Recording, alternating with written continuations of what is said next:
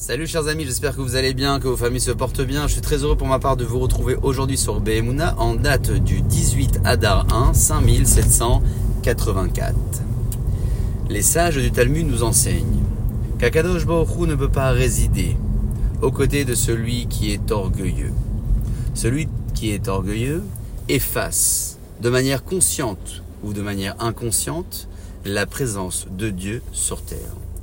L'orgueil est euh, souvent ressenti par ceux qui prétendent avoir des qualités ou des compétences que d'autres n'ont pas. En faisant valoir ces compétences-là devant d'autres, elles se positionnent comme des personnes plus valorisées et que l'on devrait plus respectuer.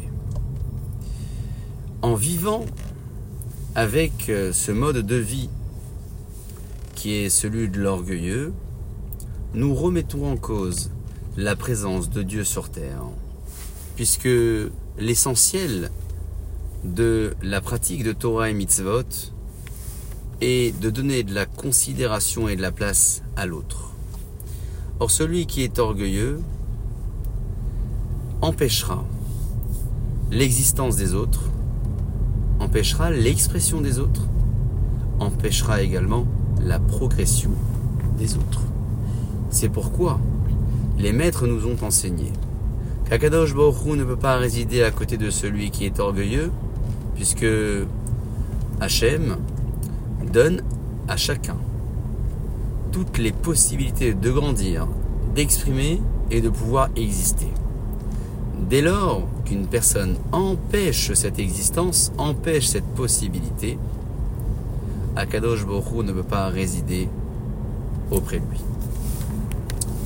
Il est donc primordial de travailler même sur le plus petit soupçon d'orgueil qui peut nous animer parfois, dans la mesure où il nous est permis d'être fiers de ce que nous produisons et de ce que nous réalisons, nous devons malgré tout penser à bien distinguer la fierté de l'orgueil pour ne pas tomber dans la déchéance et dans le piège de l'interdiction. La tentation peut être forte et les exemples également nombreux.